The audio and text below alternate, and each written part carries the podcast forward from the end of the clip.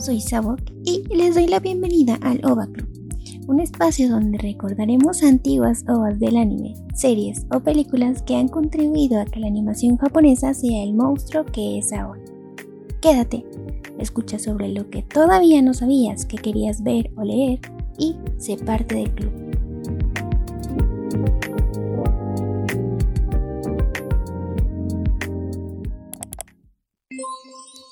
Sabok les dice hola a todos ustedes, amantes y curiosos por el anime. Esta es la cuarta sesión del fabuloso y en esta ocasión breve OVA Club.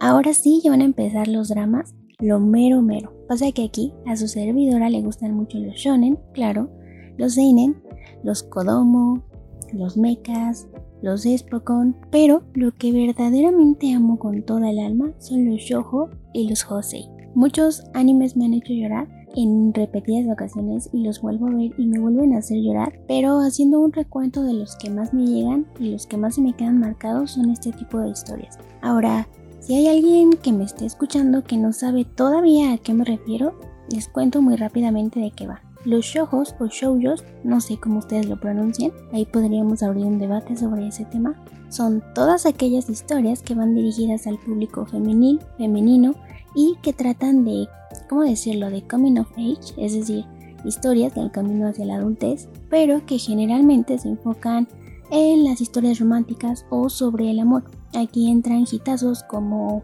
Kimi Todoke, Tonari no Keibutsukun, Ore Monogatari, eh, el Ouran Club y un largo etcétera que podría durar todo el programa. Por otro lado están las historias Josei, que tienen un concepto similar pues van dirigidas a un público femenino, pero estas historias van para mujeres, ya no para chicas y o niñas. Es decir, los Josei son historias más crudas y más realistas que versan sobre la vida en la madurez de todas sus protas. Algunos de los Josei más famosos son Nana, uh, Princess Jellyfish, o también la conocen como Kuragehime otro José famoso es Nodame Cantabile, que bueno, si a ustedes les gusta mucho este género, seguramente ya los conocían. Las ovas no se quedan atrás en este género, y como muestra de ello, nuestra ova del día de hoy es un shojo hecho y derecho. Estoy hablando de un ova titulado Handsome Girl. No sé qué tan famosa sea.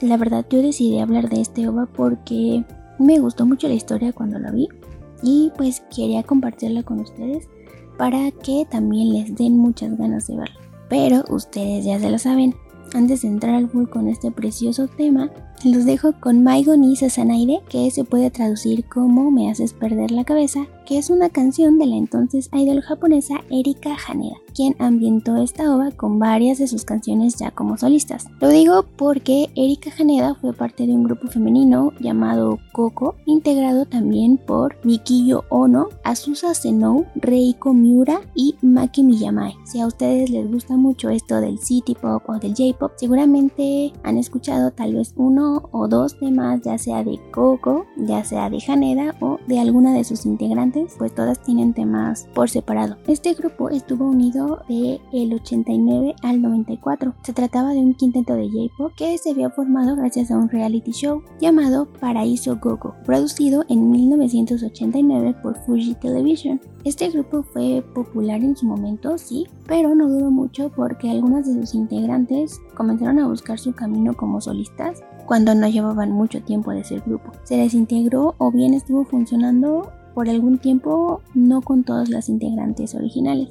Es decir, hubo un momento donde eran solo cuatro o donde eran solo tres chicas y ya después terminaron por disolverse. Tuvieron varios éxitos, pero el más popular fue un ending de Run My Mate. Así que, primero, escuchamos a la señorita Haneda como solista en este hit de 1991 y más adelante escucharemos en su conjunto a Coco.「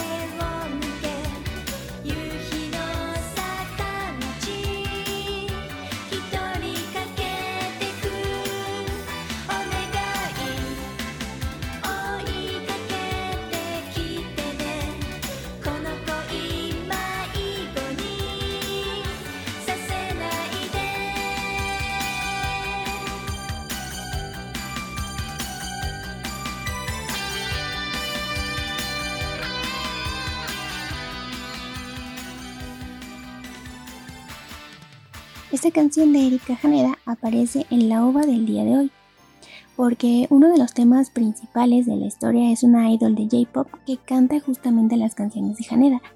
Entonces, aquel intérprete también la haría como tipo seiyuu del personaje, aunque no sé bien si fue solo en la parte musical o si también fue quien le dio la voz en todo, en todo lo que decía el personaje. Pero ya escuchándola bien, pues si nos damos cuenta que trae todo este feeling noventero. Está muy muy padre. Y ahora sí, hablando de Handsome no Kanoyo o Handsome Girl, como la conocemos aquí en Occidente, se trata de una película lanzada como OVA en 1991 y está basada en el manga homónimo de la mangaka Wataru Yoshizumi, una mujer que es una eminencia en este género. Esta es la historia de Mio Hagiwara, una chica de 14 años que además de ser estudiante de secundaria es una joven actriz que está comenzando su carrera. Mio tiene una mejor amiga llamada Aya Sawaki, quien también es parte del mundo artístico, pero que a diferencia de Mio, ella se desempeña cantando, por lo que es conocida por ser una idol japonesa. Bueno, todo parece normal, este, ella sale en varios programas, su vida estudiantil, incluso, si no me recuerdo, va a la escuela con ella. Todo normal hasta que un día, eh, después de grabar unas escenas, aparece Ichiya Kumagai, que es un joven director y productor de cine que, como en todos los animes, sorprendentemente todos tienen muy poquitos años. Eh, bueno, mío tiene 14 y si no me recuerdo, Ichiya tiene 15 años, o sea, también muy joven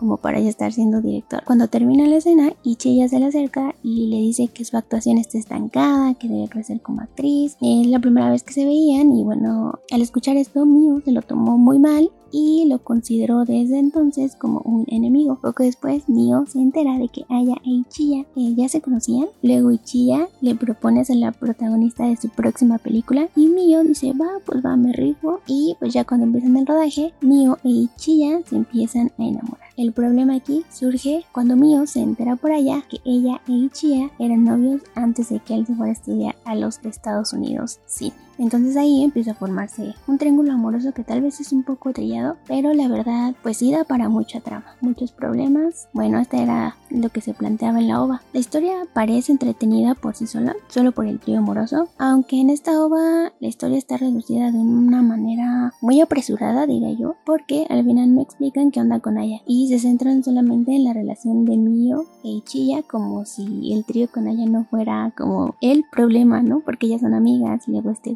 anduvo con una, pero ahora quiere con otra. En la ova como que esa parte que para mí era el problema argumental principal pasó a segundo plano y ya después solo era como lo que pasa con Mio e Ichiya. Además de que hay muchas tomas en Ichiya en moto, toman mucho tiempo de animación. Cuando lo estás viendo te das cuenta que se repiten muchas escenas. Incluso casi casi la ova empieza con una escena de él en moto y termina igual. Y aquí uno entiende que este tipo de animación tal vez costó mucho dinero y tenían que llenar el tiempo justo por eso decidieron reciclar imágenes, pero siento que aquí se nota mucho, a comparación de otras obras donde tal vez sí, sí repiten escenas, pero no son tan evidentes como en este caso. Bueno, eso es hablando de la ova en sí, porque, o sea, buscando un poco de las reseñas que hay en internet de la ova, me encuentro mucho que como que se centran más en lo que hace Chilla, ¿no? Porque aquí él le propone hacer la película mío y al final de la ova el problema en sí es que a la mera hora los productores de la película le dicen que ya no la van a hacer y ellos ya casi la terminan y ya dice no, yo sí la voy a hacer, me la aviento porque faltaban unas escenas de acción. Entonces lo que necesitaban era un doble de acción que hiciera unas escenas en un accidente de moto. Pero como ya no tenían dinero, Ichi ya dice no, pues yo me la aviento para que termine la película donde sale mío y nos esforzamos y no sé qué. Y él termina haciéndola y casi se muere, pero al final no se muere y terminan andando. Creo que el problema con la ova es justamente que dejan atrás el lío amoroso que tiene esta historia, que es justamente yo creo que el principal atractivo y se van un poquito más por este problema de la producción de la película y etcétera. Mientras que en el manga es distinto. En sí el manga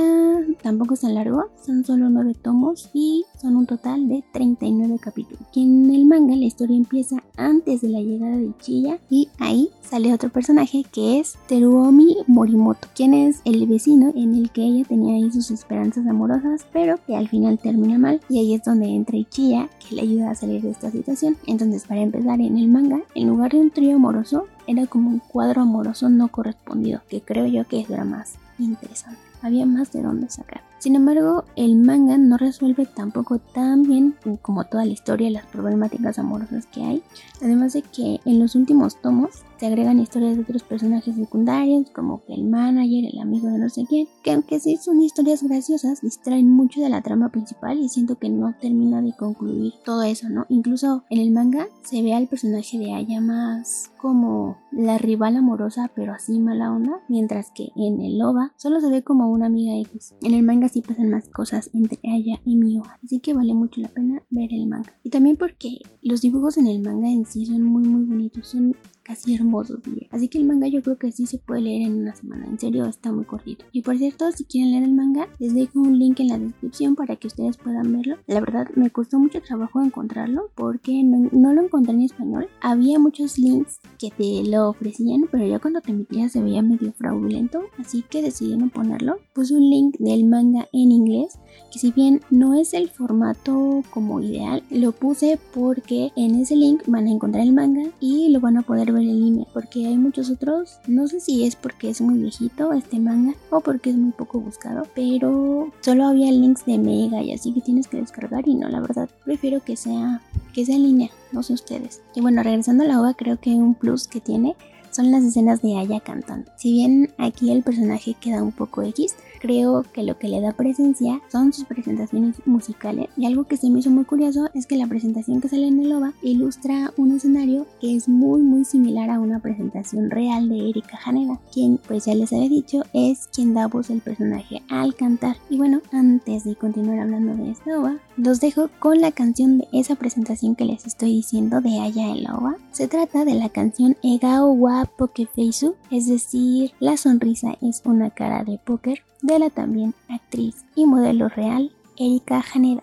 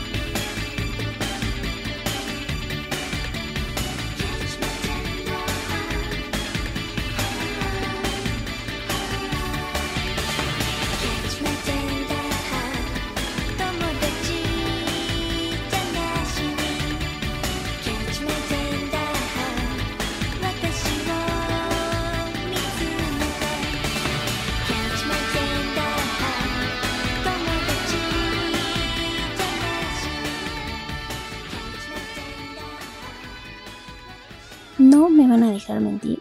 Esta canción de Erika Genera es muy muy pegajosa. Siento que le voy a traer pegado un buen rato y estoy segura de que la tendrán más en mente si ven un video en vivo de la presentación de Erika cantándola. Lo voy a dejar ahí igual en la descripción para que puedan verlo y puedan comparar las presentaciones que les digo, tanto de la OVA como la presentación en vivo y vean que sí se parecen.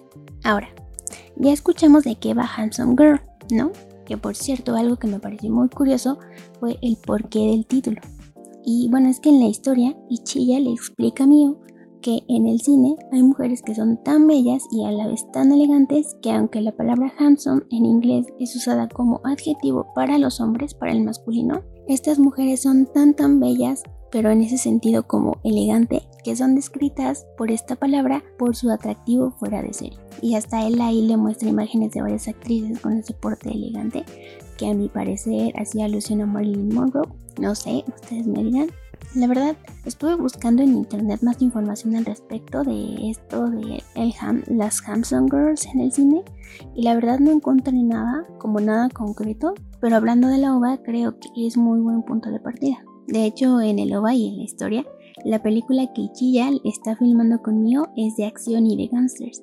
Y ahí justo Mio actúa justo como mafiosa, trae smoking, se ve bien rodada. O sea, se ve bien, o sea, es justo como el look, ¿no? Del handsome girl. Les digo, la verdad no encontré nada en concreto, pero si saben algo más a mí me encantaría leer. Ahora vamos a hablar un poco del porqué de la importancia de esta ova, comenzando por su autora, como ya les había dicho, ella es Wataru Yoshizumi, que en realidad su nombre real es Marikanai. Estuve leyendo algunas teorías de por qué se cambia el nombre, personalmente creo que sí, Wataru Yoshizumi suena mejor que Marikanai, ¿no? Y bueno, ella es también autora de historias como Midna Bukura, en español está como Somos Chicos Menta de 1998. También está detrás de la historia de Ultramaniac del 2003. Ya todos sabrán cuál es la obra ultra conocida de Wataru, que es Mermelade Boy de 1992, obra con la que se consagró en el mundo del shoujo y del anime en general. Y sí, aunque ella está detrás de todas esas historias, la importancia de Hamson Girl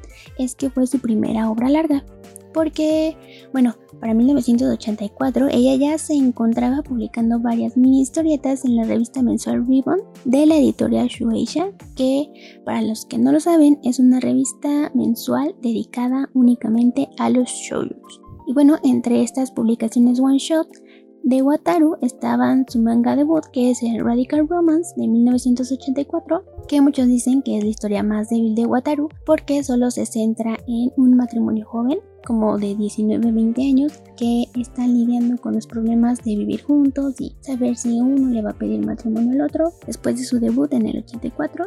Luego viene su one shot Heartbeat del 85 donde Wataru mezcla los temas del amor y los deportes. Más adelante viene Another Day, es otro one shot que salió en el año de 1987 en donde la trama principal es que una chava puede viajar en el tiempo y ahí vamos viendo cosas de sus relaciones y etc. Y otro muy conocido de los one shots de Wataru es Quartet Game, que salió en el año de 1988, que de todos los one shots, este es el más conocido y creo que también es el más interesante. Eh, se trata sobre los líos amorosos en un cuarteto estudiantil eh, que tocan, si no me recuerdo, música clásica. Y pues ya son cuatro estudiantes de personalidades muy distintas, son los chicos y las chicas, y bueno, ya sabrán que puede hacerse con toda esa forma. Aparte de eso, debemos decir que Hampson Girl fue la primera de sus obras que fue animada gracias a Ribbon Video. Esta obra del 91 tiene una duración de apenas 38 minutos, 35 por ahí más o menos, por lo que verla no les quitará mucho tiempo, les va a gustar mucho la animación. Aunque sí se ve muy retro, muy vintage, pero es muy bonita. Y bueno, esta ova fue dirigida por Shunji Oga, quien también dirigió series como Cat's Eyes de 1984, eh, The Adventures of Gamba and the Sea Otters, se puede traducir como Las aventuras de Gamba y la nutria marina de 1991, que fue la segunda de cuatro películas de la serie The Adventures of Gamba que originalmente salió en 1975. La verdad yo no había escuchado hablar de Gamba hasta este momento y desde que lo escuché me están apareciendo un buen de cosas en internet sobre Gamba. Yo creo que es el algoritmo de Google espiándonos o los rusos, no sé, pero ya me están saliendo un buen de cosas de Gamba. Si ustedes tampoco lo conocían hasta ahora, Las aventuras de Gamba es la historia de un ratón que decide viajar por el mundo y lo hace subiéndose a un barco. Y bueno, ahí él hace todo lo posible por ser un marinero hecho y derecho. Y bueno, él viaja con uno de sus amigos, la verdad no me acuerdo su nombre, pero algo que también me llamó mucho la atención de Gamba fue el diseño de su villano, que es una nutria que va con ellos en el barco, pero al parecer esta nutria usa magia y bueno, es todo un rollo, pero está tierno el Gamba, o sea, son ratoncitos. Y a veces ayuda, en este caso ayuda a una nutria, pero también ayuda a ardillas y ahí se va haciendo bolas. El punto es que Shunji Oga fue director de esta película de Gamba. Por si le gustan buscar, yo sé que después de esto les va a empezar a aparecer en todos lados. Otro de los trabajos conocidos de Oga fue la serie de 2008 Golgo 13 o Golgo 13, no sé cómo lo conozcan, que es conocido por ser el anti-James Bond porque es como un agente, pero es grosero, es más rudo, como más inclinado a lo sexual. Y bueno, esta es una historia cuya ova original fue lanzada en 1983. Ahí tienen un poquito de lo que se van a encontrar cuando vean esta ova dirigida por Shunji Oga. Así, esta ova es una obra clave, creo yo al menos, para una de las autoras más prolíficas del género shoujo. Si bien esta no es su obra maestra, como lo habíamos dicho antes, es impresionante ver cómo de un año para otro pasó de un drama bastante cumplidor como es Hanson Nakanoyo a realizar y escribir uno de los referentes de las historias de amor juvenil en el anime más reconocidas, que es Mermelade Boy, que si bien no es una OVA, porque sí tiene bastantes capítulos, puede que más adelante hablemos de esta historia. Porque incluso Wataru tuvo el éxito de Mermelade Mermelade Boy y ahorita se está publicando la secuela de Mermelade Boy que se titula Mermelade Boy Little. Que si no mal recuerdo, no sé si son los hermanos o los primos de los protagonistas de pues la historia original, pero bueno, ese ya es otro rollo. Esto fue el programa dedicado a Handsome Girl, un anime tal vez más grande que tú. Yo con esto me despido y ustedes ya lo saben. Yo soy Sabok, síganme en Twitter como arroba Sabok, S-A-B-O-C y sigan al club como club-ova, donde podrán encontrar más información del tema y uno que otro, si no es que muchos, buenos memes. Lo prometido es deuda, así que yo los dejo con este hitazo de 1989 titulado Equal Romance del quinteto de J-Pop Coco, del que Erika Haneda era integrante, tema que es más conocido por ser el ending número 2 de la franquicia Ranma y medio de la sensei Rumiko Takahashi. Nos estaremos escuchando hasta la próxima semana. Bye.